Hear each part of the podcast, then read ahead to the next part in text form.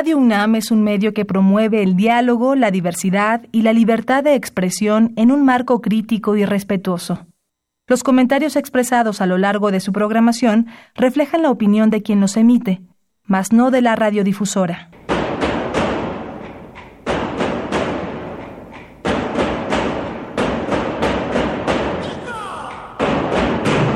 Discrepancias. Atacan a la universidad porque discrepamos. Viva la discrepancia, porque es el espíritu de la universidad.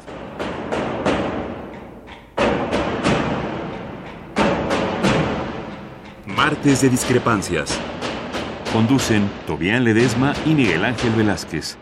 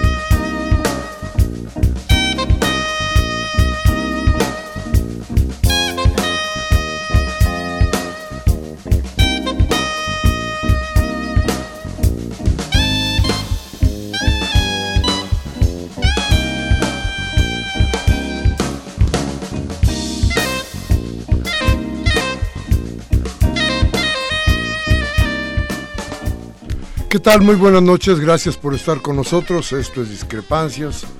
Estamos en Radio Universidad, en Radio UNAM, y como todos los martes, en nuestra cita de los martes, bueno, pues tratamos de ponernos frente a, a nuestra realidad. Nuestra realidad cada día más confusa, nuestras realidades cada día más, ¿qué le diría usted? Más ensombrecidas. Realidades que nos hacen pensar que de pronto no existen las salidas que supuestamente tendrían que darnos los partidos políticos y la política, desde luego. Pero también hay destellos, posibilidades.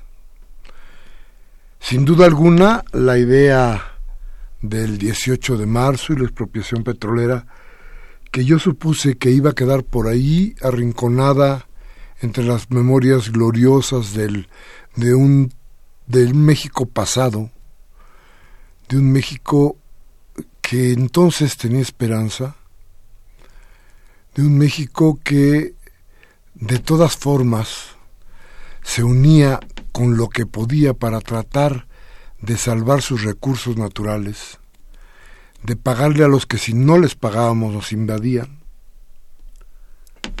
Ese México que ya no existe, este México que hoy prefiere desde luego y de todas formas tratar de ver qué se hace en otro lugar para tratar de copiarlo mal, ese México que parece que perdió su idiosincrasia, que perdió sus valores, que perdió sus ideas. Bueno, pues ese México todavía tiene por ahí algún atisbo de idea que pudiera plantearnos que sí, que sí hay salida. Dos voces me llaman la atención una, desde luego, la de Andrés Manuel López Obrador, que plantea, vamos a ver qué va a pasar con lo del petróleo. Vamos a ver qué cosa sucede con los contratos que ya se dieron y con las cosas que vienen las vamos a dejar como están. El planteamiento de Andrés Manuel es muy claro, devolverle a la nación lo, de, lo que de la nación es. Creo que todos tendríamos que tener en cuenta que las reformas todas o casi todas las reformas que se han hecho no han surtido el efecto, cuando menos el efecto que la población o que se le había prometido a la población. Hoy más que nunca la gasolina es cara, hoy más que nunca se dejó de pensar en el petróleo como la función básica de nuestra economía, hoy más que nunca se empobrece el México. Y se empobrece porque, pues porque ya no tiene más, ¿eh? Y cuando ya no quede nada que vender, ¿qué van a hacer? ¿Qué sigue? Creo que esto, esto que dijo Andrés Manuel es muy interesante y luego el planteamiento de Cuauhtémoc Cárdenas, que además nos dice con claridad, yo voy con el candidato que prometa que va a luchar porque estas reformas se echen abajo. Nos idea de la unidad de dos, de dos que en algún momento fueron toda la fuerza política de México, Andrés Manuel y Cuauhtémoc Cárdenas. Si usted recuerda aquel PRD que parece tan lejano ahora, aquel PRD que, que, que luchaba por un cambio, aquel PRD que no estaba con la cabeza gacha frente al PAN, aquel PRD que tenía ideales y que se plantaba, se planteaba diferentes maneras de cambiar el destino que parecía que era inexorable para nuestro país, aquel PRD que ya no existe, PRD que ahora se ha convertido en, en casi casi una cueva de ladrones, pero bueno, en aquel PRD que era tan fuerte políticamente hablando, que tenía ideas, que tenía hombres y que se había abierto horizontes en, en, esta cosa del juego político, bueno, ese PRD ya no existe, pero la unión de estos dos hombres,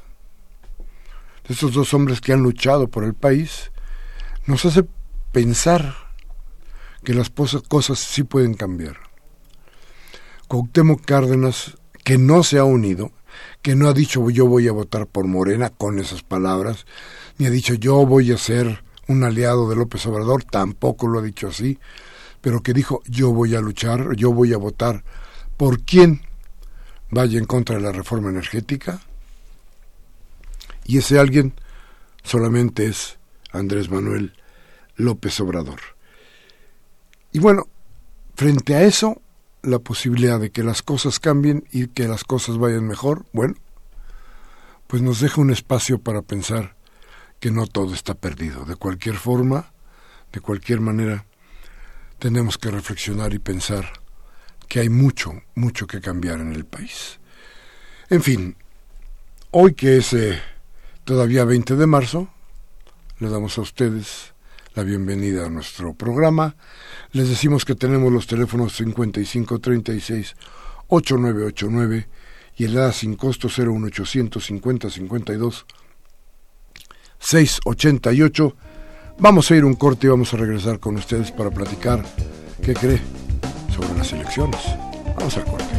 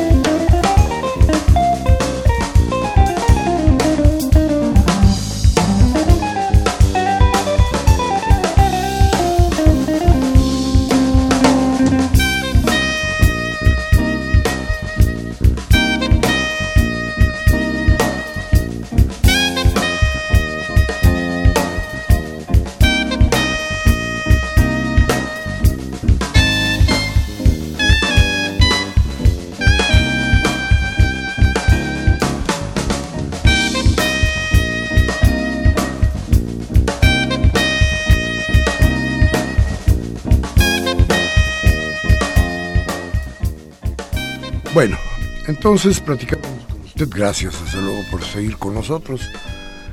Y le repito nuestros teléfonos 55 36 8989 y el A sin costo 01 850 52 688. Bueno, decíamos a usted que vamos a hablar de las, de las elecciones, pero de lo que hay alrededor de las elecciones, de lo que está pasando y de lo que puede pasar. Porque hay cosas que se pueden prever en las elecciones. Por ejemplo, cuando se hace todo lo posible para que la gente no vaya a la, a la urna, pues se puede prever, ¿eh? De repente una abstención fuerte, se puede prever. De repente el plantearnos que para que haya un candidato, por ejemplo, un candidato independiente, lo primero que se le tiene que hacer es ponerle todas las trampas para que no lo logre. Y el candidato independiente cae en todas las sombras para tratar de lograrlo. Entonces, nos convertimos en toda una, una opereta de política que parece que no nos da, no tiene sentido. Y, y desde luego para analizar este asunto, hemos invitado al maestro Alberto Consejo Vargas, que él es miembro permanente de la mesa de redacción de la revista especializada Voz y Voto, y tiene más de 50 artículos para la misma revista en materia de derecho internacional, electoral, justicia electiva, así como algunas colaboraciones en obras colectivas en materia electoral, el voto, los mexicanos en el extranjero y el periódico Reforma. Pues muy bienvenido Alberto Consejo, qué bueno que estás con nosotros. Miguel Ángel, muy, muy honrado de estar en esta mesa que regularmente presiden dos constituyentes, ¿no? lo cual es una rareza. Eh, no creo que en el mundo una mesa de radio presidida por dos constituyentes, en este caso la Constitución de la Ciudad de México, y, por ello pues es histórico, por eso me siento honrado, además de estar en pues en la radiodifusora de mi alma mater, ¿no? de la universidad. Muy eh, agradecido por la invitación y pues vamos a discrepar y espero que no tanto. Fíjate que una de las cosas que nos preocupa mucho, que nos ha traído con, con el seso revuelto, es precisamente la competencia que hay o que se supone que tendrían que tener los partidos políticos a partir de la idea de lo que tendrían que ser los candidatos independientes. Parece que el proyecto naufragó. ¿Cómo lo vieron ustedes? ¿Cómo lo han visto? Bueno, eh, efectivamente no, no fraguó en la parte de candidatura presidencial. Pero si vemos eh, las candidaturas para eh, diputados e, incluso para el, DF y demás, pues estamos viendo que los, los eh, aspirantes a candidatos independientes han hecho muy buen trabajo e incluso la recolección de firmas ha tenido una pureza, vamos a llamarle, del 90%, que, que deja mucho que desear con la, los porcentajes que traen los candidatos independientes, ¿no? Es decir, eh, Margarita Zavala trae un 55% de efectividad, ¿no? De sus eh, eh, de sus apoyos. Ríos Peter, pues, nada más logró conseguir 14% y el Bronco 41%. Entonces, todo depende desde donde lo veamos. Eh, por ejemplo, Kumamoto pues, es un ejemplo de, este, de, un aspirante que hizo las cosas bien, pero desgraciadamente la imagen de los independientes se viene a ensuciar porque tenemos pues eh, estos eh, ciudadanos, entre comillas, que pretenden competir para la presidencia como independientes, pero estamos viendo que no lo son tanto. A lo mejor la idea es de que se tiene que empezar desde abajo y que tendría que hacer que ser desde las desde las presidencias municipales donde empiece a cambiarse el, el modelo de trabajo político en México. Pero aquí el asunto fundamental es que los tres que podrían haber sido los candidatos a la presidencia de la República, es decir, quienes tendrían la batuta para que esta orquesta tocara en otro son, simple y sencillamente trampearon, igual que los otros, con una condición que tenemos que observar muy claramente. Los tres, Ríos Peter, El Bronco y Zavala, los tres son gente metida que viene, que trabajó y que sabe todas las mañas de los políticos. Es decir, su independencia era muy entre comillas, ¿no te parece? Y yo creo que ahí hubo, la gente no estuvo muy dispuesta a apoyarles. Totalmente. Y mira, te voy a decir una cosa. Eh, nosotros vimos la... El INE se, ha encargado muy bien de comunicar eh, cómo van esos candidatos independientes, cómo van con sus eh, registros, cómo van con sus apoyos. El INE no va a registrar candidatos sino hasta el 29 de marzo pero tuvo a bien eh, hace dos días, el, domingo, decir, estos son los candidatos y aquí están los apoyos que llevan y quien está dentro hasta el momento es Margarita Zavala y quien está fuera es Ríos Peter y el Bronco. Pero, a ver, este cuento todavía no termina. Dicen que el Bronco impugnó que no le aceptaran las fotocopias de credencial para votar. Es posible que el tribunal le dé la razón. Y eso pues se va a convertir pues, en un relajo porque el, el instituto emitió los, los, los lineamientos donde decía que nada más iban a pasar las eh, las eh, credenciales que fueran tomadas en, no de fotocopia sino en original y, y es posible que el tribunal eh, le convalide al Bronco las suyas entonces tenemos ahí otra cosa también preocupante porque el tribunal pues también juega y mucho Sí, desde luego. ¿eh? Bueno, ya llegó Tobián Ledesma. Hola, Tobián, buenas noches. Hola, muy buenas noches a todas y todos. Y ahora, ahora que no había tránsito. no, una disculpa si había muchísimo tráfico desde que salí de mi casa. Entonces, ya. Es que se vino en avión. muy bien. en fin. El asunto es aquí que, a ver, ¿qué le queda al ciudadano? El ciudadano está, a ver, el ciudadano está por emitir un voto por tres partidos, por tres bloques de partidos o por tres partidos, que el PRI y sus alianzas, el PRD y el PAN en la suya y Morena en la suya.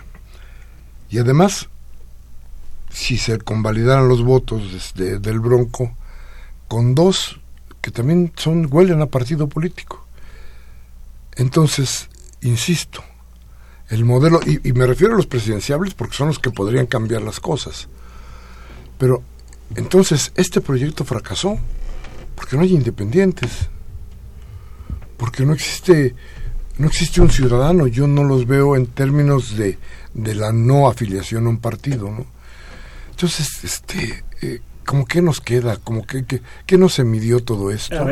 el, problema aquí es la prostitución de las instituciones, ¿no? Y me refiero a instituciones, en este caso, la candidatura independiente, es decir, el, ciudadano, ¿no? Harto de los partidos políticos, eh, obtuvo eh, eh, las candidaturas independientes como figura para poder llevar, digamos, a diferentes cargos de elección popular a personas. Y lo que tuvimos fue que a la mera hora, pues los únicos interesados eran personas con antecedentes de partidos políticos y políticos, digamos, profesionales. Cuando hablamos de, de no dañar las instituciones, estos eh, candidatos eh, flaco favor nos están haciendo, porque efectivamente lo que se genera es que la gente se desencante.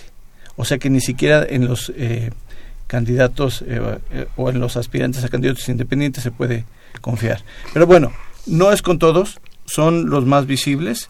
Esperemos que los demás, la gente como Kumamoto y demás, pues, den la batalla y hagan una, una campaña ejemplar. ¿Tú crees, debemos creer los, los ciudadanos en los candidatos blancos? Así, los que no tienen color en las ideologías. ¿Las ideologías tenemos que tirarlas a la basura? Bueno, últimamente lo que se ha hecho es precisamente eso, tirar las ideologías. Y yo no creo que se deban de tirar las ideologías, yo creo que al contrario. Em, esta campaña va a hacer que la gente salga a la calle. Si alguno de los candidatos logra em, ilusionar, pero en el buen sentido, es decir, con ideas, con proyectos. Hasta la fecha lo único que hemos estado viendo son em, dimes y diretes, insultos, conflictos, tigres y demás fauna. Yo creo que tenemos que rescatar la ideología y eh, pues creo que por lo menos hay un candidato que trae una ideología, ¿no? Que tiene que ver, bueno, con, como tú mencionabas, la cuestión del petróleo, ¿no? La cuestión de la pobreza, pero nos hacen falta además los comos y la ciudadanía también necesita los comos. Pero Sí, yo, yo quisiera regresar justo a esta parte donde mencionabas, porque la figura de la candidatura independiente se ve eh, con este tinte de, bueno, son independientes, pero son independientes porque no tienen... Eh, una candidatura relacionada con un partido político, pero en realidad no significa que sean independientes de relaciones políticas con otros grupos que tienen que ver con partidos políticos. Pero mencionaste el hecho de que solo Ríos, Armando Ríos Peter y el Bronco eh, se interesaron como para participar en la figura de candidatura independiente. Pero ¿no crees que más bien estos requisitos que se piden para la candidatura independiente, las firmas que se necesitan, toda la infraestructura que debes de desplegar para poder ser un candidato independiente a la presidencia de la República, justamente esté diseñada para políticos profesionales. En realidad, un ciudadano o una ciudadana de a pie podría lograr ser candidato independiente a la presidencia. A, ver, si, si está diseñado para que no se logre, bueno, yo no me atrevería a decir eso, pero está diseñado para que sea muy difícil. O sea, reunir el 1% de, en, en 17 entidades federativas, pues es una tarea este, grave, ¿no? Ahora, el mismo cargo lo justifica. Eh, yo lo veo así. Si eh, candidatos a las senadurías o candidatos a diputados independientes lo lograron en el ámbito de lo que ellos eh, buscaban, pues quiere decir que sí, efectivamente vas a necesitar más organización, pero eventualmente tendrías que poder hacerlo. Okay. Entonces, yo, yo no creo que la, la cuestión vaya por ahí. Ahora, eh, nosotros tendemos mucho también a idealizar eh, que el futuro de la patria depende de una sola persona. Y, y la verdad es que la política que más le afecta al ciudadano de pie es la política desde el presidente municipal, ¿no? Eh, su, gobernador.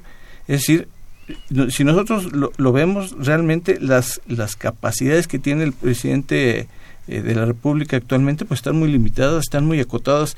Si el presidente no tiene mayoría en el Congreso, difícilmente puede sacar leyes. Y si no tenemos, como ahora, eh, una oposición leal, pues menos, ¿no? Fíjate que eh, el problema de las, de las candidaturas independientes a la presidencia de la República, un poco lo que decía Tobián, no es que tanto están divorciados de los organismos que les dieron fuerza para llegar a ser lo que son, sino que después de haber pertenecido a esos grupos, siguen alimentándose de la sangre de los mismos, este, eh, salvo digamos el bronco que tendría que haberse alimentado por del gobierno, pues de dónde puede agarrar Margarita Zavala, dinero para una campaña en 17 estados y cómo estaban las cosas. O, o, o, el mismo Bronco, que realmente yo no sé si en Chiapas alguien sepa exactamente qué es el Bronco, ¿no? No creo que haya sido la difusión tanta como para que pudiera el Bronco tener eh, adeptos en, en Chiapas. Me preocupa mucho, porque yo no sé si un ciudadano, cualquier hombre de a pie, cualquier mujer de a pie, pueda llegar a ser presidente de la República. Pero me, me preocupa mucho es que la política está totalmente pervertida, ¿no? Y que parece que no hayamos salidas. Y me preocupa que sean los, los candidatos independientes los que no nos den un, un horizonte nuevo. Pero me preocupa que los partidos políticos no, no estén haciendo absolutamente nada para tratar de cambiar la oferta. Y como tú dices, el planteamiento fundamental es cómo le enseñamos a la población que somos unos marranos. Y creo que por ahí, ahí tendríamos que empezar a hacer una, una reflexión de decir, ¿esto a quién le sirve? Pero no me contestes ahora. Vamos a, a un corte, nuestros teléfonos 55 36 8989. Y nuestra alada sin costo 01800 50 52 688. Vamos al corte y regresamos.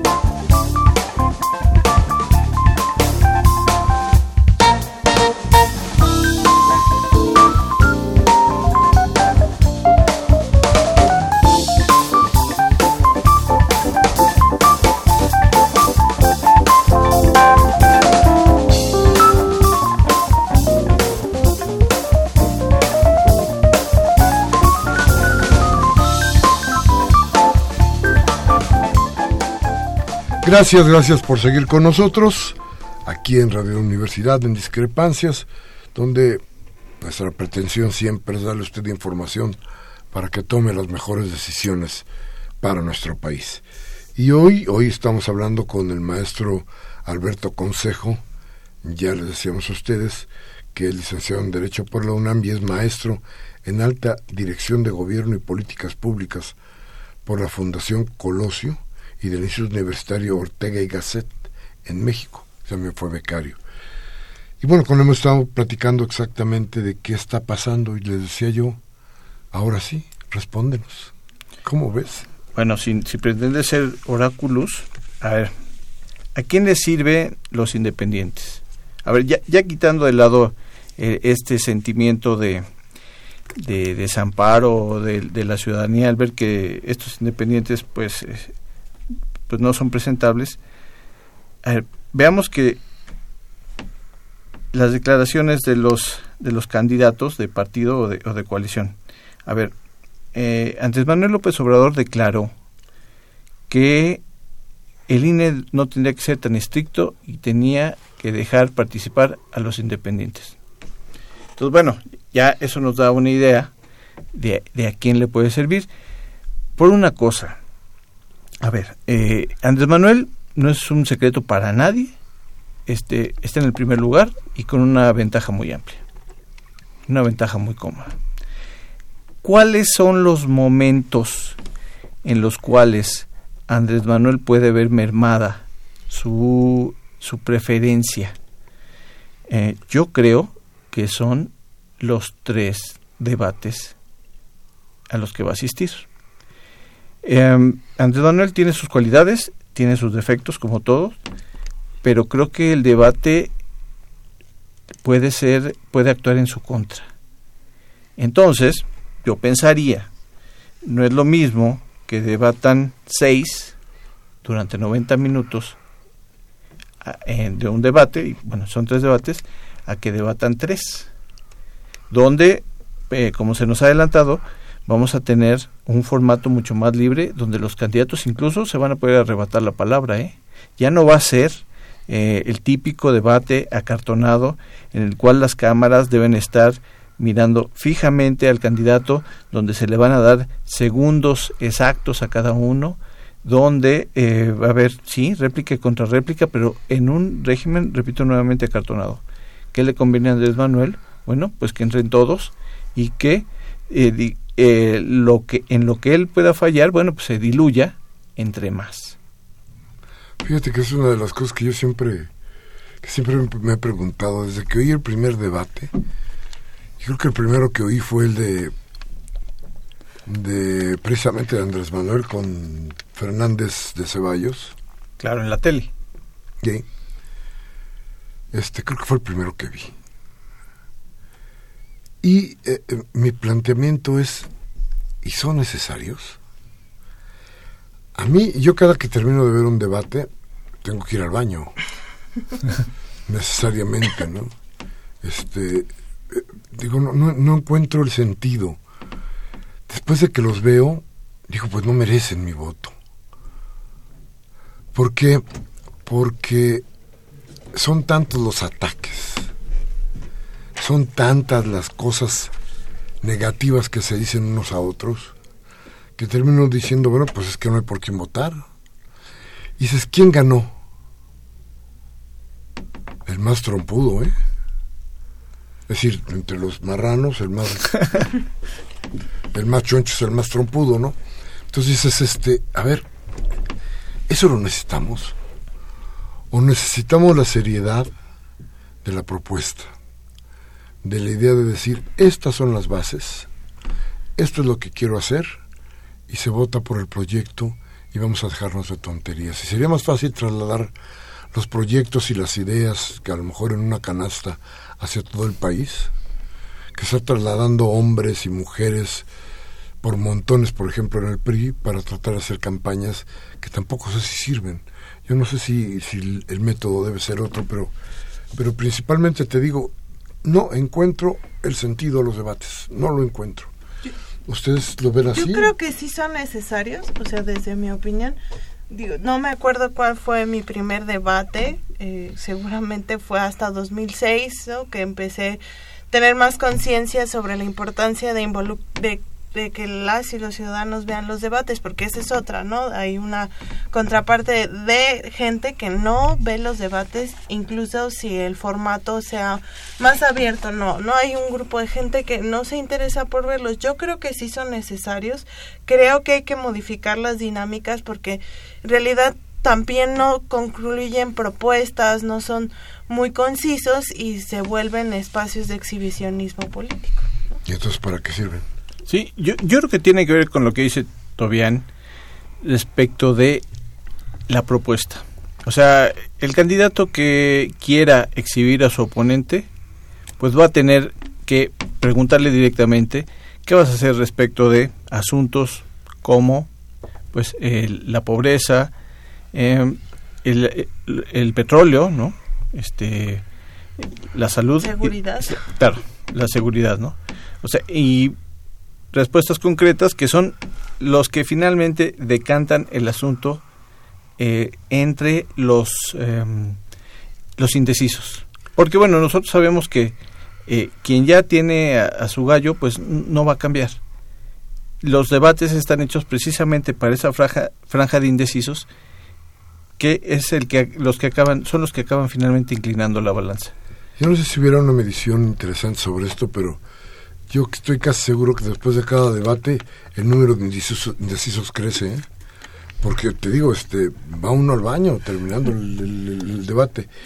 Y la otra es, no creo que exista la posibilidad de que un candidato, el que sea, pueda darse el tiempo suficiente para establecer una estrategia de, gobierno frente a, a, otros. Digo, de ninguna manera, ¿eh? no le queda el tiempo que sea muy chiquito. Y atacar esas cosas, no sé, me, no, me, no me llena. decir, a ver, por ejemplo, si me estoy imaginando al panista perredista, este muchacho que... Anaya. Anaya. Este, con los cartoncitos Aquí está el cartoncito que dice que el petróleo es sabe que aquí está el cartoncito que dice que usted es más negro que nosotros. Aquí está el cartoncito que dice que esos cartoncitos. Amid planteándose todas las bellezas que tuvo el PRI y toda la y toda la porquería que han ido sacando con el con, con Anaya. Y Andrés Manuel pues para variar 100 cebolas, ¿no? Entonces, este, a ver, ¿qué, me puede dejar todo eso? Yo, sobre todo los panistas, no puedo decir los periodistas porque porque bueno ya no ya no los veo no ya no ya no sé ni dónde están exactamente pero los panistas que yo he visto es sacar cartoncitos y los cartoncitos y los hombres de cartón para ver si si pueden eh, impactar con algo que no son propuestas. Siempre es una medición sobre algo que está bien, descalifica alguna cosa, pero nunca propone nada. Yo insisto, ¿y qué pasaría si quitamos a los hombres? A ver, ¿qué pasaría si decimos, a ver, este, Margarita Zavala va a ser candidata a la presidencia de la República? Este es su proyecto. Y lo dejamos que la población evalúe cuál es el, el proyecto y que vote sobre el proyecto. Y nos dejamos decir, esta señora encabeza esta idea. ¿Qué pasaría? ¿No sería mucho más legítimo el triunfo y tendríamos más horizonte? Claro, pero también es pedir eh, una sociedad en extremo sofisticada y es una sociedad que no tenemos. O sea, finalmente hay que trabajar con los candidatos que tenemos y con la sociedad que tenemos y tener tres debates de 90 minutos cada uno, donde las ideas, eso sí, tendrían que ser mucho más amplias que las que vamos a tener en la retaíla de eh, spots de 30 segundos. Y luego vamos a ver la reacción de los medios. Claro. Entonces, este, eh, el diseño, el diseño de las, de las em, de estos debates, que te insisto, a mí no me gustan y me preocupan mucho, este, no solamente dan pie para este juego de lodo, ¿no? sino que además nos, nos muestran una cara de los medios que inmediatamente responden a una sola orden. Hay una cosa curiosísima que me ha pasado en los últimos cuatro días. Y digo los cuatro días porque los he ido, no sé por qué los tuve, me empezaron a, a pesar.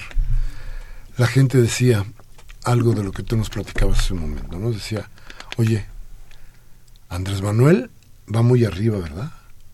¿Lo van a dejar ganar? Vamos a ir a un corte y vamos a regresar de inmediato. Lada, nuestro teléfono 5536 8989. Nuestra alada sin costo 01800 50 52 688. Y si también nos quiere escribir vía Twitter es arroba discrepancias RU. Vamos al corte.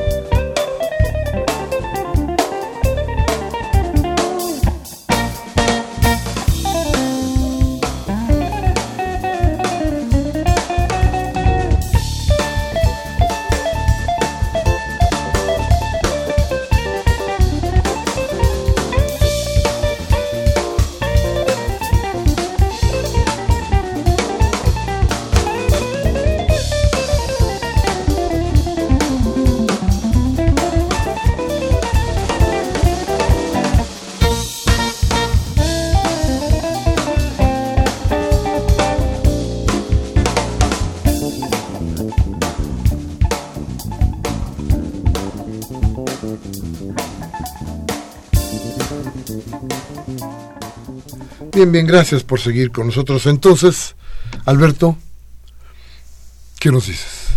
A ver, que si lo van a dejar ganar. Esa es la pregunta que me he encontrado porque, porque pareciera que, bueno, lo que me da mucha idea es que el voto la gente ya no considera que tengan ningún peso, ¿no? Es decir, mi voto, Sí, eso mi es voto no fuerte. importa, este, quien decide está en otro lado, ¿no? Y no es como en Estados Unidos que está el colegio electoral y al final de cuentas el colegio electoral es el que decide la elección. Aquí quien decide la elección, la elección parece ser que son los postdebates y las autoridades electorales, ¿no? A ver, yo, yo creo que... no es lo que percibe la gente, ¿no? A ver, yo creo que hay que... Digo, ya han pasado suficientes cosas para poder acudir a la historia, ¿no? ¿Qué pasó cuando ganó Vicente Fox? Pues las dudas eran las mismas de sus partidarios, ¿no? De si lo iban a dejar ga- ganar o no. El propio Vic- Vicente Fox, desde el momento en que fue a emitir su voto, anunció que había un gran fraude, ¿no? Sí. ¿Y a la postre qué pasó? Pues a la postre ganó. Y así nos fue. Pero ganó. Ahora, no son las mismas circunstancias. eh, creo que Cedillo, parte de su legado fue ese, ¿no? Pasar a la historia como un demócrata. Yo no sé, yo no sé si el presidente Peña Nieto eh, tenga pensado de- dentro del, legado que quisiera dejar entregar el gobierno a, a- Morena o, o, bueno a otro que no sea alguien de su preferencia. Pero bueno eh, yo creo que el- y todos lo sabemos eh, la- el problema si se va a presentar no se va a presentar en las urnas. Ahí sí tenemos una institución sí muy atacada y como se quiera pero una institución fuerte La- eh, los votos no, no, ya no se roban las urnas, ya no hay el ratón loco. Hay algori- algoritmos Mapache, ahora, eh. Eh, Eso, eso ya no, eso ya no existe. De lo que sí debemos te- tener cuidado y estar muy atentos es que no se quiera hacer una elección como la que se hizo en el Estado de México, donde eh, después se convalidó también por el propio tribunal, se podía entregar una tarjeta a cambio de la promesa de que ganando el, el- PRI se le iba a dar dinero a, a la gente. Eso que ya pasó y que ya se convalidó, en eso sí tenemos que fijarnos. Que si lo van a dejar ganar, si obtiene más votos en las urnas, claro que sí, estoy convencido de eso. No va a ser de otra forma. El problema va a estar en la compra y coacción de votos.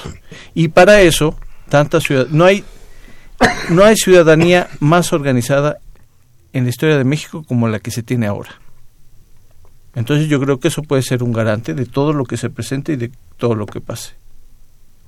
Entonces, podemos decir que se puede confiar en, o sea, porque estamos hablando de, de una nueva institución electoral, el Instituto Nacional Electoral, después de esta gran reforma de 2014, tenemos la elección más grande de la historia, 3.400 cargos, ¿no? Más o menos. no, no, son más. más 3.600, no me acuerdo ahorita el dato, pero anda por ahí. Más, ¿no? Todo el proceso de compra y coacción del voto, toda la judicialización electoral que ha existido en las últimas elecciones, ¿podemos confiar en esta institución electoral? Yo creo que sí. A ver, eh, a ver, nadie puede negar que el tribunal que tenemos es un tribunal de carácter político. ¿Y por qué es un tribunal político? Pues porque lo designa el Senado y los grupos parlamentarios. O sea, esa es su naturaleza. Desgraciadamente no tenemos un sistema donde bajen los ángeles y decían a los mejores por hombres y mujeres. Eso es lo que tenemos, así es como funciona. Pero cuando se cuando se presente la situación de, gran violación a, a los derechos electorales, yo creo que el tribunal va a tener que actuar en consecuencia. Y creo que si gana eh, la oposición y es bueno y entre mayor sea el margen mejor eh, los resultados se van a respetar y las instituciones van a tener que funcionar el problema es que los resultados siempre se, siempre se respetaron lo que lo que no se respetó fue la voluntad ciudadana porque el asunto aquí fue a ver a la hora de contar los votos pues ya hicieron todas las porquerías que se podían haber hecho y al final de cuentas las cuentas serían como ellos decían que, que habían salido. ¿no? El problema de las instituciones que cuidan los votos es que no les importa el ciudadano. A final de cuentas, hace muy poquito me reuní, nos reunimos un grupo con la presidenta del Tribunal Electoral. O tal hora. Ajá. Y me, me, me sorprendió mucho porque le decía yo, fíjese que estamos en un momento muy difícil en el país. El país está ardiendo por todos lados. Entonces, este, pues no le echemos más gasolina al fuego, ¿no? Y la respuesta es, lo que venga en el papelito, eso es lo que va a pasar. El papelito, es lo que vamos a respetar nosotros. No hay más. Y el asunto es cómo viene el papelito. Y el asunto es la perversión del voto, como tú decías hace un momento, ¿no? No hay ninguna posibilidad. Cuando la gente te dice que ellos te dicen y lo van a dejar ganar, te están hablando de algún poder que está sobre el voto y sobre las instituciones y sobre todo que es el que está desviando las voluntades, que es quien realmente elige y no son ellos, ¿no? Entonces, creo que por ahí nos queda nos queda pendiente saber tener en cuenta que el voto hoy en, en, nuestro país tiene un problema gravísimo. Parece que ya no representa al ciudadano, ¿te parece? Bueno, yo creo que yo creo que vuelvo a la cuestión de la historia. En algún momento la oposición, después de haber gobernado el, PRI casi 70 años, la oposición ganó. No veo razón por la cual no pueda pasar otra vez. Em, eh, finalmente los votos los cuentan los ciudadanos.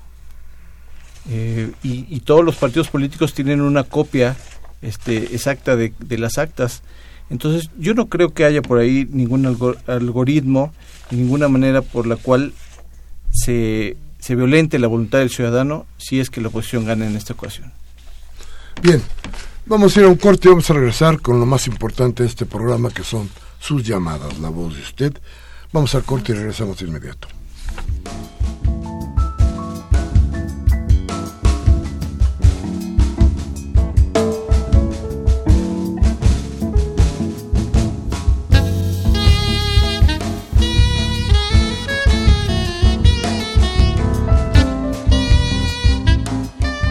Bien, gracias, gracias. Entonces, vamos con las llamadas, Tobián. Gabriel Campos del Benito Juárez dice, si nos pueden informar bien ah, en las próximas elecciones, ¿cuál va a ser el protocolo que va a implantar el ejército empresarial de Peña Nieto, Televisa, Opus Dei, si pierde Peña Nieto? Bueno, no sabemos si tienen un protocolo. no, pero imagínese lo peor y por ahí va. Juventino López de Tlanepantla dice, se habla mucho de la entrega del petróleo a extranjeros, pero no se ha dicho que los dólares se van a ir fuera de México. Al no haber dólares, ¿con qué se va a pagar la deuda externa? Brutal y exagerada. No han dicho nada sobre eso. Déjame decir una cosa, en algún momento aquí leímos, no, no, no nada malo del petróleo, este, lo de los bancos lo que nos sangran los bancos y lo que se llevan los bancos es inaudito. Recuerde usted que, por ejemplo, Santander de México toma la mayor parte de su financiamiento de todas las sucursales del mundo. Pero bueno, vamos a, a volver por el asunto. Augusto Holguín de Coyoacán dice, la mayoría de la población votante de, de más del 55% no acepta ni cree en ningún, en ningún candidato por una simple razón, todos son corruptos. Venga.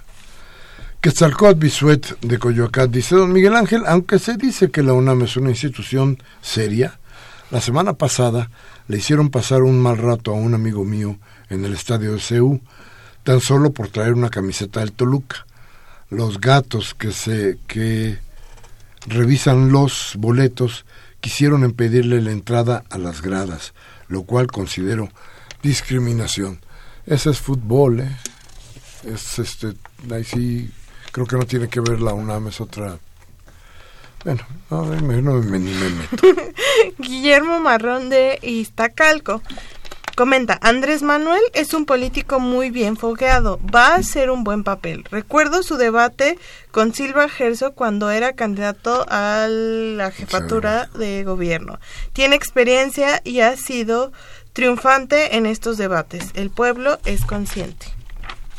La señora Lidia Cárdenas, un beso, doña Lilia, como siempre, nos dice que cómo es posible que los mexicanos aceptemos a una candidata tan cómplice del ilegítimo Calderón con tres mil feminicidios y ningún y ninguno cumplió con el requisito falso que la Marichuy no qué la Marichuy no cuenta dice ella se cumplió y no la menciona no Marichuy quedó muy abajo Manuel Munguía, el maestro siempre con su llamado desde Iztapalapa, comenta, todos sabemos que el INE es rémora del Ejecutivo que consiente todos los tipos de fraudes como los de Calderón, Peña, Meid y ahora otros criminales que son vendepatrias como Zavala, Rodríguez y Ríos Peter. Todos sabemos que AMLO será el ganador a pesar de sus declaraciones incongruentes.